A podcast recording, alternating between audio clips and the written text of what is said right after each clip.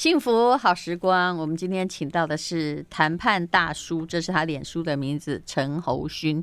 呃，上一次他有来到我们节目，非常受欢迎。然后我有批评说他的书呢封面拍的太像林志颖，大家想要看到的是大叔。哎呀，呃、真的是这样，我不知道被那个千千万万林志颖粉丝骂到臭头。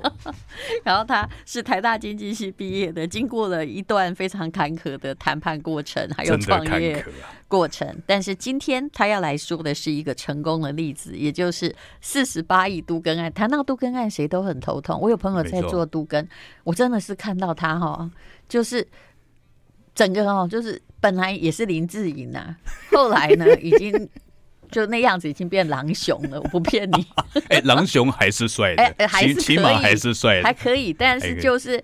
那个很沧桑啊，而且中间一定会做到哈，就是差点倒，因为合伙人会撤出啊，没错，资金会不够啊，没错，而且事实上都更案也只能中间会赚那个最多，他说就赚两成，但是有很多费用哦，你估不到 它会出现在哪里，没有错，嗯，对。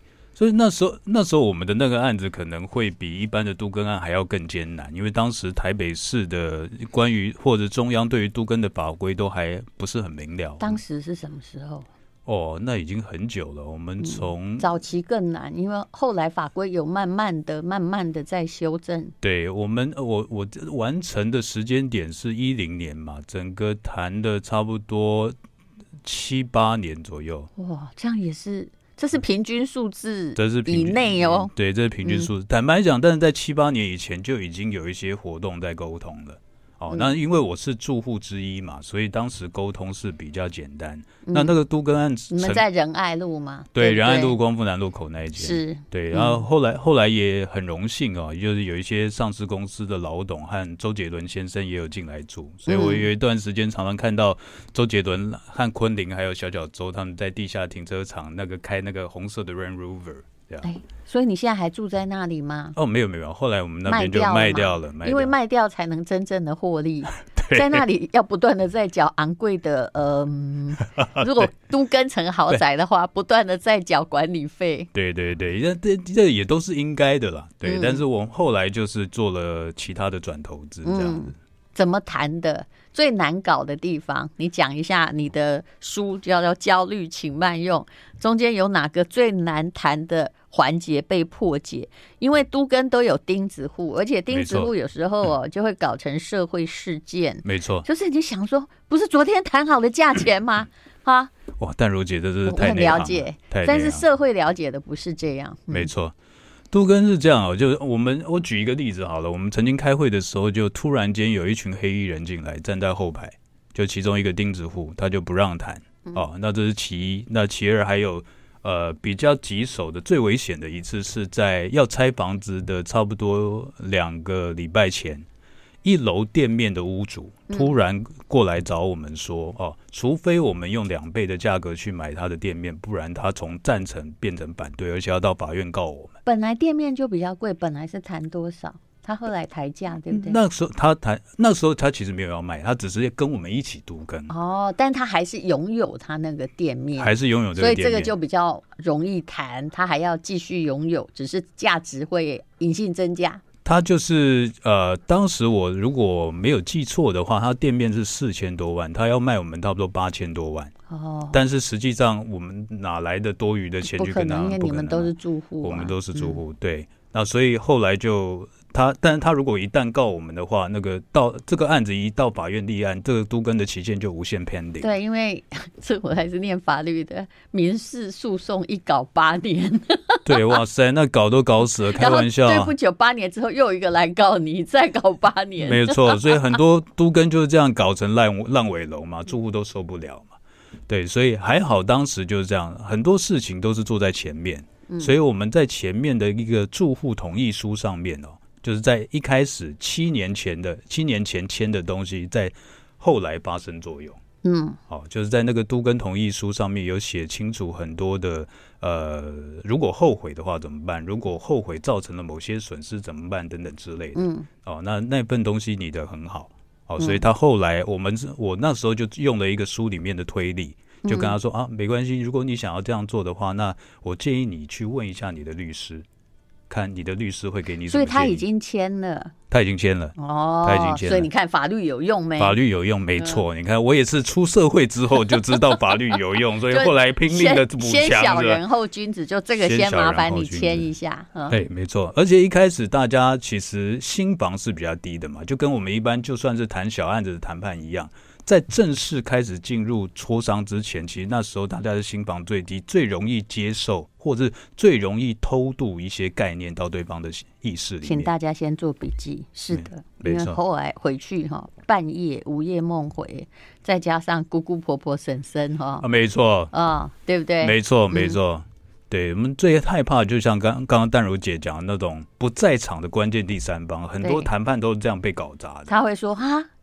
你被骗了，没错、嗯。现在不是这个行情，没错。所以这整个谈判过程有一个很重要的 key point，就是我们要让我们要让对方觉得他是赢家，在走出谈判桌的时候是他是笑在脸上的。嗯，那当然我们笑在心里，因为我们知道其实这整个他胜利的过程哦，都是我们铺陈好的。那请问后来那个四千变八千，但他先签约怎么解决？那他后来当然。他回去问了他的那个律师嘛，只是我们还是必须要安抚他，给他收尾。嗯、所以后来就慢慢的让他说话啊。简单的来讲，就是我们不要说服他任何事。谈、嗯、判一开始绝对不要说服，嗯，我们反而要想办法让他来说服我们。嗯，所以我们就我就约他来，就让他慢慢的引导他去说他的话，他才讲出来。因为他突然间有一个资金流的困境，哦，他快断裂了。啊那他等不了啊，等不了。我们做我们那个重建，那个需要大概差不多三年的时间。因为如果他要卖，他又觉得现在卖掉可惜，因为还是老房子。没错。可是再过三年，他早就完蛋了。没错。而且我们后来这个都更案，大家不但换到了新的豪宅哦，那而且每个人不用自己出钱，还都多分到了大概一百万到三百万不等的 cash。的 cash。嗯，对。所以后来。呃，资金链断裂怎么解决？我们下一段再来讲。I like 103, I like radio。好，我们今天请到的是谈判大叔陈侯勋来讲他的，目前在时报出了一本新书，叫《焦虑请慢用》，里面呢有教你非常非常多的方法哈，比如说有些时候的谈判是离开，有些时候是。都不要讲话。刚刚你用的就是让他讲，你才知道他的问题。他不是真的要抬价，他资金链断裂，他又舍不得不赚这笔钱，那怎么解决呢？好，这这这边哦，淡如姐刚刚讲到一个非非常关键的重点，我接下来讲的这句话，请听众朋友千万要记下来。谈判的时候，千万不要主动挖掘对方的需求。嗯，谈判的时候千万不要主动挖掘对方的需求。为什么？因为当你主动挖掘对方的需求的时候，你会不断传递出一个行为语言，就是我好需要你，我不能没有你。这笔交易如果没有你，我会完蛋了。而且会制造他的焦虑或错误想象。你这个跟我在讲店员在卖东西一样，顾客不喜欢听到就是。请问你要买什么？没错、啊，其实你不要去问他，一问他可能会走人。没错，没错、嗯。而且因为你看了、哦，我们遇到这个一楼的店面的店这个屋主、哦，他其实心中已经有一个很 greedy 的想法，他就想要削你一把嘛。嗯、所以真实的谈判，好歹弄点，嗯，对，好歹弄点。那谈判桌上对方的需求通常分两块，嗯、一块是他觉得他可以从你这边拿到的东西，然后底层的一块才是他真正需要的东西。嗯所以我现我当时我就引导他去让他来说，但是我的引导也不要说太多，我只是单纯的沉默的听着他说话，偶尔勾一下他的话尾，就让他继续说。后来发现说，哦，原来他当时有个大概三千多万的缺口。哦哦，那后来我就这样，后来我们怎么处理呢？我们就去协调贷款给我们做都跟的一间银行，嗯，特别的帮他开放做这个房贷的周转。哦，就帮他贷了，贷出了这笔三千多万，让他度过了这个，让他享有他的后头的利益，但是拿那个正在都更的房子来贷款，对，然后他两边也都可以得利，就变成不是绊脚石了。对，但是同时在这个过程当中，我们也是要但谈判的时候，通常胡萝卜跟棒子都要一起拿出来。对，但是棒子拿出来的时候是要用一种比较。安静的方式，慢慢的就放在桌上。嗯，我后来是请我的律师哦，去把如果他告我们的话，我们整栋住户可以跟他请求哪些损害赔偿列出来。因为他之前有签约。对，嗯，但是这个动作我们不要自己做，嗯，因为我们自己做的话。我们带给他的威胁感如果太强，怕他狗急跳墙。因为人跟人之间哈，我通常不会用到法律，因为人跟人之间如果用到法律，那叫鱼死网破。没错，破镜难圆。没错，嗯，所以除非我真的要跟你破。对哦，淡如姐真的是高手。这是，其实我是念法律的呀。嗯，对，但是很多法律人就很直觉的就会直接走上法律的对决，对不对？对，直接破。那他一定是要赚钱的律师。没错。对，所以我后来我后来体悟到的就是说，谈判的老手，我们玩的不是宣战，而是宣战边缘。然后，而且宣战这个动作是让别人来做，嗯，我们才能够把这件事漂亮的用最小代价收尾。嗯，对，嗯，完全正确。然后后来就把它收尾了，然后其他的住户都没有问题了。都有问题，也也都 那时候大概呃有很多钉子户，大概当时有六到八户吧，嗯，但也都是一个一个你要去慢慢的熟啊。这个是最棘手的一个，就对，没错没错。因为其实我听到你是找工程公司，我就知道本身并没有一个什么有钱的建商出来说啊，我来收购，没有这回事，所以根本没有人有钱收购。如果任何人的反悔，就会造成工程期的延宕。全部都会拖延获利，或者是拥有更美好住宅的时间。嗯，对。当然，找建商和不找建商，它其实各有利弊哦。嗯、除了不找建商，除了我们自己大家都可以分到更多钱之外，第二点就是说，其实我们有站在一个比较公益的立场。嗯，因为大部分人对建商的想法都是建商很有钱嘛，嗯、我不挖白不挖，而、啊、其他住户就会等着，哎，我如果你多挖一点，那我也可以多挖一点，嗯、啊。但是因为现在我们是住户面对住户，所以那个立场上面稍微有一点可以使力的位置，呀，就是我们有共同的利益，没错，对不对？他也会受到某种同宅的压力，哎，没错，我们就是制造这种压力。所以你们总共多少？就是八年是到全部完成，全部完成，那已经算快了，算快了。结果一个老房子，就不要算那个房地产在这些年的增值的话，那每一户应该都变成了亿万富翁了吧？差不多接近最小户，差当时的市价大概七千多万到一亿五千多万左右。嗯，是当时的，就按照你的面积嘛，对，按照面积，对，对，嗯，所以这样一战就成名了。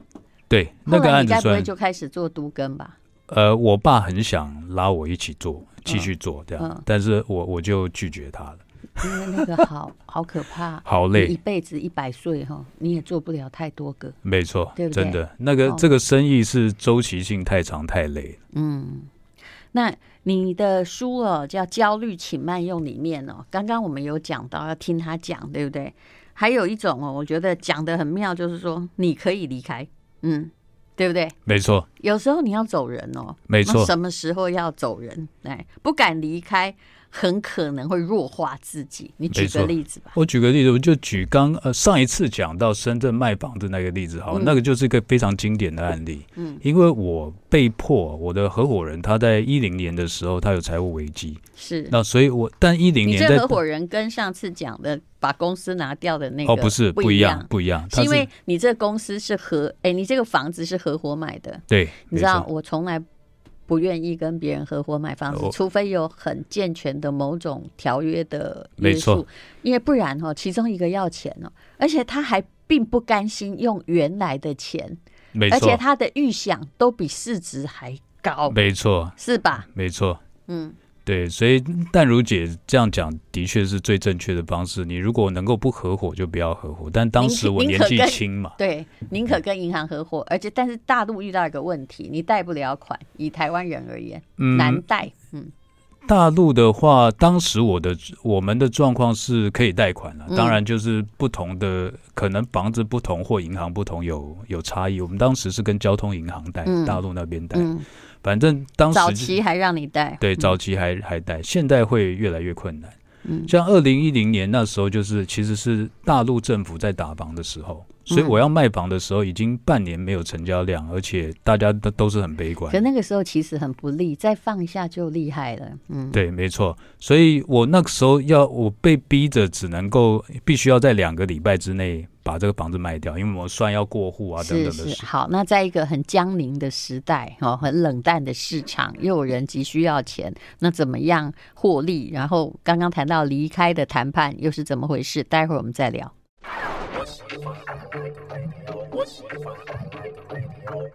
欢迎收听《幸福好时光》。我们今天请到的是谈判大叔陈侯勋来讲他很精彩的例子哈。为什么有时候谈判要离开？好，那这本书是时报出版的，《焦虑请慢用》哦。输了人家还要跟你说谢谢，是说对手输了，不是你输了。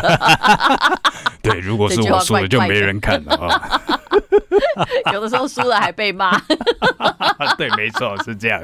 好，来，那讲一下。在冷淡的年代里面，然后对手需要钱，只好把深圳房子卖掉。但是没有成交市场。那如果这个状况是，嗯、呃，买方市场，你有点尴尬。嗯，对，而且是非常残酷的买方市场。嗯、所以那那时候没有，几乎没有人来看房。说我只有两个礼拜的时间就把这个房子卖掉。嗯，所以那个时候我就找了周边的中介集中带看，约了一个礼拜六的下午。嗯，哦，那当天有九组人来看，可是我可以看得出来，大部分的人都。都没有什么意愿，甚至是假的客户。不是酒主也太厉害了吧？你不是说没有市场吗？那我就把周边大概有十三间中介的店面全部去拜访一轮，嗯，然后跟他说：“哎，我先下手为强，先铺货了，先铺货，先铺货。嗯”对，然后你你一开始谈判之前一定要搭舞台，塑造一个情境，嗯，因为买方要买的不是便宜的房子，而是有其他人要买的房子。嗯，OK，好，所以我塑造了这个情境之后呢，精彩的来了啊！嗯当天下午哦，大概五点钟看完之后，我大概五点半接到第一通中介的电话，他说有一个北京来的林太太，坦白讲是不是姓林我已经忘记了，我们就叫她林太太。他说这个林太太对你的房子有兴趣，但不过她想要先跟你聊一聊，再出价，再跟你谈价格。那我就说嗯好啊，那我就。挂电话之后，我就走到小区旁边的咖啡厅，他们在那边嘛。好，结果没有想到，我刚坐下来，我就这林太太就开始噼里啪啦一直骂我。嗯。不断骂我，而且你知道他不认识你啊？他不认识我，他是北京大妈哦。那个胡北京胡同大妈骂起人真的是很恐怖的啊！你开什么价格啊？这骗人啊！现在哪有这种价格？价格啊！你我买了，如果赔钱怎么办？然后比如说，然后他还骂说什么？你的房子比隔壁的旧卖的还比别人贵啊！你怎么搞的？是要骗我钱吗？奇怪，他可以不要买啊。没错，他可以不要买，他可以去买隔壁的。对，反正讲了一大堆这些有的没的哦。这个时候，如果是一般人哦。大部分的人会选择就是呃安抚对方，让对方冷静下来之后，给跟对方稍微说明一下自己房子的价格，为什么我开这个价格价钱是合理。嗯，但是我采取的是完全不一样的 approach。嗯，哦，我就大概我坐下来不到一分钟吧，我就轻轻打断他的话，我就说，哎，那林太太，你从北京来不了解行情很合理。哦，那那个 抱歉，我我跟那个。还有人要等我去谈哦，所以我就先离开了。嗯，哦，那你远来是客，这顿我请。他们现场大概他跟他的家人来，大概四五四五个人，哇加还还有中介两个嘛。还在吃别人的饭就开骂，哎呀！对对，没有，我就现我就故意留了大概一千块人民币在桌上，嗯、但其实现场其实大概算起来大概两三百块而已，但我故意留了一千块在桌上，就起身离开了。嗯，好。为什么我要这样做？嗯，原因就是因为其实如果我在我懂了，嗯，要不然说，我我我我还蛮蛮期待那个淡如姐给我指导。就老娘不缺钱，其实哎，对，漂亮，对不对？这那个那个钞票就是这样。反对你而言是老子不缺钱，老子不缺钱，不会贱卖房子。对，但是谈判的时候，你直接跟对方说的讯息，对方通常都不相信。嗯，而且你越说越假。所以你要用行为语言来代替语言来传递讯息，对方就容易信其为真。对，好，所以第一个我把他，我把他觉得我在熊市卖房一定是缺钱的这个假设打掉。哎，这是第一步。对，好，这很重要。对，而且我转待在现场不到一分钟，不做任何解释，我就直接离开。嗯，传递第二个行为语言就是我有其他的买房要考虑。所以我离开之后，其实他是我当时我唯一的买方。嗯，可是我如果不这样离开，我逼不出他第一个出价。嗯，所以十分钟之后他就打电话来出价。嗯，哦，那这这就产生了第一个卖房的支点。他出价出的很扯吗？他出价。有点扯，但是还但是已经比他原本的态度的设想来得好了。你知道，因为吃人的嘴软，这也是其中一招。也是也是也是。而且中介突然发现说：“哇塞，小费七百块，我好像也必须做点事儿。”这你知道吗？小蚯蚓可以钓大鱼的。哎，没错，真的是这样，真的是这样。所以，但是，但是他的好处就是，他帮这是 A 中介的客户，嗯，因为这样我去逼了 B 中介的客户，因为 B 中介也打电话来嘛，嗯、我就跟他说，哎、欸，有人出价了，哦，嗯、那那你啊，那不用谈，不用谈，我就挂了 B 中介的客户，也就是我后来因为他的出现，我让 A、B 买方互相竞价，产生了一个竞价的过程，所以最后我们还获利了结出场，嗯，所以所以离开是很重要的，对。不不好意思，后来就真的就这大妈买了吗？没有没有，后来其实是 B 买的，没有卖给大妈。他是加上来的，可是另外一个人加的比他好。又加的，对，就让他们变成竞价。没错，这样就能够在这个不败之地。而且竞价的话，哈，我有经验，因为我卖过我香港的房子，竞价要给他期限。哦，愿闻其详。没有，就是说哈。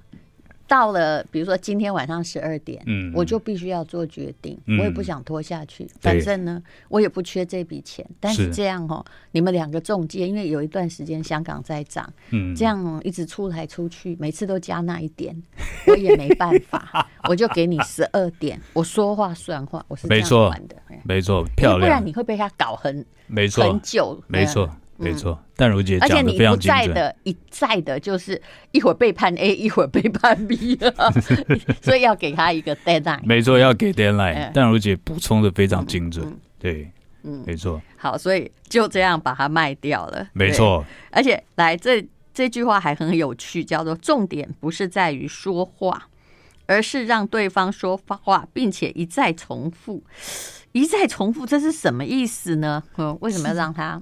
这这，因为这本书其实是写给一般的那个我们白领的主管看的，他们在遇到客户的时候，第常常的，比如说他们要卖基金或卖理财产品或卖什么，嗯，一开始他们常常会说太多，嗯，哦，那但是你的第一次，你应该要想办法让客户说更多，嗯，只是有些客户他。对陌生人，他不会说那么多，嗯，所以最好的方法，这是一个心理智商师教我的，我觉得超有用。嗯、你可以不断的重复他的字尾，哦，是不断重复，是我重复你的字尾，嗯、对，比如说啊，他说，哎，最近的基金，我之前的基金买的都赔钱啊，你说啊，那个陈大哥，你过去买的基金绩效都不是很好，哦，他就觉得有人在听你，哦、嗯，哦，认真听，但是不是。完全的 repeat 他的话尾，不然他会觉得你这个人很敷衍。对，没错，没错，是是，没错，没错。好，我们等一下再来聊一下哦，就是来等一下再来举一个例子，跟我们谈一谈啊，如何让看出地对方的底牌，然后让你的谈判成功。I like 幸福好时光，我们今天请到谈判大叔啊陈侯勋来讲焦虑，请慢用，这是时报出版的。来，再来告诉我们个你谈判的例子。我们来举房地产好了，我相信你在房地产的谈判是很厉害，而且现在大家为什么要学？不管你买不买房子了，也就是现在其实啊，这个时间我只能说，目前暂时也是属于呃买方的市场。买方有相当大的谈判空间，是的。来，我是在我举几个例子啊，我在前年哦，二零二零年在台北市买的三间房子哦，那时候其实是绝对的卖方市场，就显现显现出你的财力哦。我也还好，也还 OK。你买三间干嘛？收租哦，对，收租，所以是公司的嘛，对不对？收，因为一个人如果有三间惨了，税很高，嗯。先当时就是这样，就是说，我我给大家猜一个数字，好了，哦，这三间都在捷运站旁边啊。第一间屋主开价五十五万，嗯，有买方出五十三万，他不卖，请问我最后用多少钱买到的？等一下，他是属于住宅对不对？他住宅几年？呃，快四十年了。嗯，内湖附近老老公寓，哎呦，哇塞，是是，嗯，老公寓，厉害啊，然后公社大概是二十到二十五趴。没有没有，老公寓它公社非常低。哦，老公寓嘛，我家也是老公寓，但公社真的也超过二十。嗯，好，所以来你说。好。没有，我习惯做这种整理。对啊，我一看那个淡如姐现在立刻做一个笔记，然后开始在推算，真的是行阿来。嗯，好，然后请说。屋主开价五十五万，有买方出五十三万，他不卖哦。哦，因为当时这是不是中介讲的？没有没有，因为当时这个案子已经台北市很多的投资人都看过，都知道。嗯，我我也我也去见面谈过了两次。嗯，那大家可以猜一下，最后我用多少钱买到？一定低于五十三嘛？没错，那不然的话就不算你厉害啊！丢东林马，就说之前，要不然我叫什么谈判大叔？之前五十三，然后他没卖，然后他一定看见你的时候说：“我跟你讲，我一件狗在沙龙不背啊。”然后你心里想说：“啊，那你那时候可以卖啊，不必等到我啊。”是的，嗯，来，为什么你买到多少钱？五十？不是，但如姐可以再嗯，觉得我厉害一点。啊，真的吗？对哦，因为差不多了呢。就是如果以这个是不是开玩笑来淡如姐节目一定要抖大绝招的啊？还是怎样？你娶了他女儿吧？那个、那个、那个、我我死会也一段时间，而且他女儿未必会看上我，是不是？那到底可以买到多少钱？我最后买四十点八。哇，嗯。对，这还第一个案子哦。什么四十点八？没错。哇，这样这是杀了三成呢，没有错，三成多呢。而且你知道更过分的是，更过分的是，第下个月我正楼上五楼，他公寓五楼比四楼价值低嘛，他成交六十。哇，那个人是没有看到实价登录啊，还没出来，来没出来，而且那附近都涨起来。要等一下。那附近的价格都都五十几嘛，所以我买四十点八，买的比法拍价便宜。为什么呢？是怎么了？哎，这个时候大家就可以去博客来搜寻一下我的书啦。嗯，那我帮你或者看或者看淡如姐的 FB，你也可以学到谈判术嘛，哈，对不对？没关系，现在也不用打书啦，因为现在不需要打书哎，打书多俗气啊！你到底是怎么做的？嗯。告诉大家，不过有时候你会被打哦，你知道吗？哎、欸，我知道，所以所以不要开玩笑，因为人家会跟你说，就离开数，我也很会。比如说，我也卖过房子，他说我开个价格很离谱哈，我通常不会自己出去，我会就跟另外一个人说走一个字，走一个字，对，就我跟我们公司代表说走，嗯，因为这个价格谈不下去，没错，嗯，没错，嗯，对。其实，其实这案子比较特别，因为当时他真的是屋主的心态很高，很很，因为他他有资格嚣张嘛，每个礼拜平均大概有十二组的哇去看房，大概有九组会出价，所以他排队一直见面谈。那只是因为屋主因为心态很高，所以他常常在见面谈的时候就变来变去，突然就涨价了，说好的价格他就涨了。这种最讨厌，这种最讨厌。对对，请问他是公务人员吗？他只有只有卖那一两栋房子。哇，淡如姐，你会算命吗？不是，因为我交手过。好，好，尤其公务人员突然有一种那个背脊凉起来的感觉。你不久就会知道，我们两个应该会谈得来，人性的谈判，是不是？我要变对，其实今天应该是我访问淡如姐，我的感觉应该是这样。我 我在那边拿什么书来打，对不对？对不起，我不应该算我的前前世今生啊！你你请说。呃呃类似，但是我们也不要讲的讲的太白哦，因为我怕怕他们呃，他们当时成交之后心情其实还算不错。你不要说出他是老师，哦不不，他心情还算不错。来，请说。那那个老师群体，我爱你们哦。那 反正他们的他们的是由亲戚帮他们代谈了，所以他们其实很勾引，但亲戚因为因为一直反复嘛，所以造成了。呃，有很热，这个房子热卖了大概七个月，但一直没有成交。嗯，哦，后来我就等到年底，嗯，因为大家卖累了，嗯，所有的人都看过这个房子，都出过价了。然后我 累的原因是因为只要出价就他就往上走，对。对，然后后来已经没有什么，后来就大的中介都不太愿意再带看了。是，然后而且我买房喜欢在年底买。因为年底的房贷余额都已经花光了，除非你是 VIP 才比较容易贷到款，哦、所以我的竞争对手就少。对，所以我就等到过年前。啊、你连这招都跟我一样，嗯，而且房年底的时候买中介好高兴。啊，没错，对，是对不对？又要好努力，没超努力，对，没错。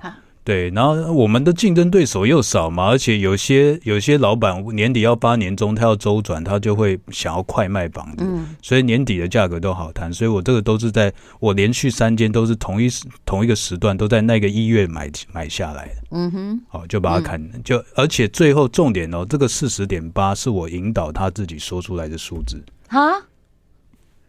因为其实他没有任何的价格的概念，因为他买的时候本来就很便宜，他是一手嘛，他没有经验，所以他忘了计算增值，很可能他买的时候就是二十万买的。所以他到四十，他就觉得我已经赚很多。没有错，没有错。那为什么五十三他不卖呢？他当然当时后悔，可是因为已经我就是故意等到没有什么人去看房了，嗯，就是你得要用时间去打击他的心理预期，嗯，哦，我用了时间去打击他的心理预期之后，哦，慢慢，因为我一开始出价真的更狠，我一开始出价是三字头的，我第一次出价是三十三十四万多，怎么可能？要我就赶你走？对，没有错。所以刚刚淡如姐上一集讲的，有一个、哦、有一个你的很忠实的中介朋友，请我吃饭也没用，我还是 赶你走，还是赶你走。大部分中介不会收，但是你就是要让他看到那个数字，你要让他看到这个数字，后面他才会跟你慢慢的拉，他才会觉得四十点八他有赚。我们等一下来讲细节，我觉得基本上是上辈子他欠你，哈，我们待会再聊。哦，那很多人欠我。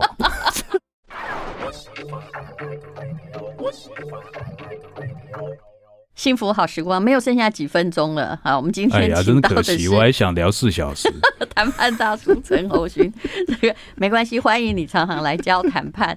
为什么五十五万一平，然后五十三万没有卖？后来到了某个年底哦，就是农历年的年底的话，四十点八万，他就告诉你说，其实底价就在这，这是怎么说出来的呢？其实谈判，你出三十几还没被赶走，了不起。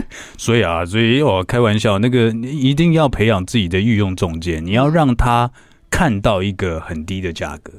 哦，这个低的价格一定是低于你的底价，他最后拿到你的底价，他才觉得他才会觉得他胜利了嘛。你讲那御用中介对，因为我也有，没错，这个很重要，没错，因为他会告诉我全面的资讯，没错。嗯对，所以这个你平常像我们平常就跟中介朋友培养很好的关系哦。嗯、那除我像我自己还会包三节奖金给他们。哇！对他们如果出车祸啊什么，我都会有慰问奖金去，知道吗？都是这样子。你等一下，你让我想一下。嗯，我今年还可以包开工红包。我们同道中人。好，请说。对，所以当然很多资讯都可以拿来使用，所以我就会知道说他现在是不是有点着急，嗯，或者我我可以从侧面知道他的一些讯息，比如说哦，我后来知道他他订了个新房子，嗯，哦，那个新房子啊、哦、要付款，这是重点呢，这是其中一个重点，因为前面不急，可是后面已经拖到这个时候，对，他没有想过，他没有想过他会卖这么久，而且后来既然还没有人来看了。哦，一个月没人来看，两个月没人来看，嗯、三个月没人来看，他越来越慌。这叫门前冷落车马稀啊！哎、是是，哇，这真的是随个出口成章，嗯、我真的要再回去多练几年。所以，所以当我在后面在出价的时候，他你就会发现，他虽然还是会生气，但他会愿意沟通。哦、嗯，这是第一个行为语言。嗯，啊，他愿意沟通之后，我们就让中介试着拉、嗯、拉见面谈。嗯，哦，好，这时候有一个重点要分享给我们的买方，你在去跟中介见面谈的时候，请注意哦，时间最起码拉四个小时以上，这是我的习惯，四个小时。虽然很累，看你是买方还卖方啊？哦，这个这个东西为什么要买方？嗯，为什么要这样做呢？就是说，通常哦，你在中介那边谈判的时候，比如说四个小时，我只其中大概只有半个小时是真正在考虑或做出价的动作，是是，剩下三个半小时我都用来等待，我都用来让对方等待。嗯，因为你出，比如说我出了一个价格，像三十八万，我出出去，他他回来。呃，跟我要价，中介代表卖方回来跟我要价，我要出三十八万出去的之前，我就会让对方等，大概四十分钟到一个小时。嗯，为什么？因为我要让他自己脑补出来，我在那里挣扎。嗯，这个价格是真的，我真的是。被硬逼，中介对我那个说三道四，然后说服了我好久好久，好不容易把我价格拉上来，拉到三十八。嗯，所以每一次的我们高手和一般人的差异就是，高手给一块可以给出十块钱的感觉，但一般人给十块钱只能给出一块钱的感觉。嗯，我们无法控制绝对数字，筹码的绝对数字，但是我们可以控制对手拿到筹码时候的感觉。嗯，好，所以这个时候。我们要给每一次我们的出价，每一次的放假都足够的犹豫时间，让这个分量和感觉变大。嗯，所以他就会珍惜这个东西。嗯，OK，啊，因为用这样的方法，慢慢的、慢慢的把它的价格给拉下来。嗯，好，再提供给大家一个建议，就是说，呃，你在不管在任何谈判呐，都是这样，要价是攻击，放价是防守。因为我们我们每要到一次价格的时候，对方就往我们的理想多靠近一步嘛。嗯，那放一个次价格的目的就是让对方留在桌上。嗯，但是一般人呢，我会建议大家初学者做到起码次数是放价呃要价跟放价比是二比一。嗯，也就是你要到两次价，你再放一次价。嗯，啊。大部分的人在谈判的时候，对这种比例的感觉是很模糊的，他们不会注意。是，但如果你可以遵守这个重点的话，谈判的结果会不自觉的往你倾斜。是，嗯、哦，那如果像是淡如姐这种高手的话，一定通常都会做到三比一，甚至更多。嗯，哦，我们就是这样做的。嗯，对，这提供给大家参考、嗯。这个真的是一个很厉害的招数哈。嗯，这的确是相当了不起。好，这本书叫做时报出版的陈侯勋谈判大叔，他有 FB 写的焦虑，请慢用，输了还跟你说谢谢，说服对手的七堂课，非常谢谢陈侯勋，谢谢，谢谢淡如姐。